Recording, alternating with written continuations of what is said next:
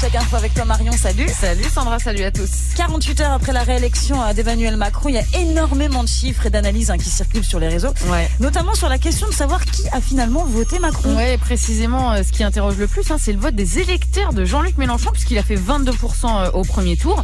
Pendant 15 jours, on l'a vu, Emmanuel Macron comme Marine Le Pen ont essayé de séduire ses électeurs. Et depuis hier, bah, on a des chiffres qui circulent pour dire comment ils ont voté dimanche. Et ce qui revient souvent, bah, c'est que 17% des électeurs de Mélenchon auraient voté Le Pen. Sous-entendu, c'est énorme. Alors d'abord, il sort d'où ce chiffre Alors il sort d'un institut de sondage, puisqu'on peut évidemment pas savoir officiellement qui a voté pour qui. hein. Je rappelle que le vote est secret.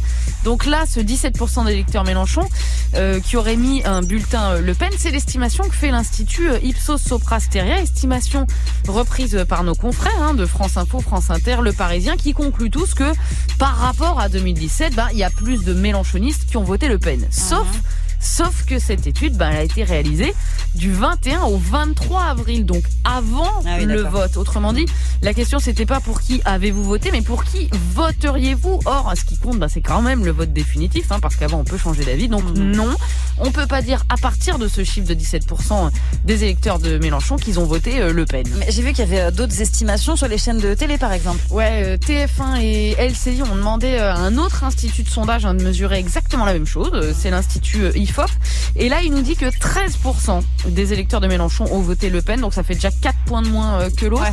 Et là, par contre, euh, les personnes ont été interrogées le jour du vote, le 24 avril, de 11h à 18h, avec la question pour qui avez-vous voté au passé hein? Donc c'est déjà plus fiable.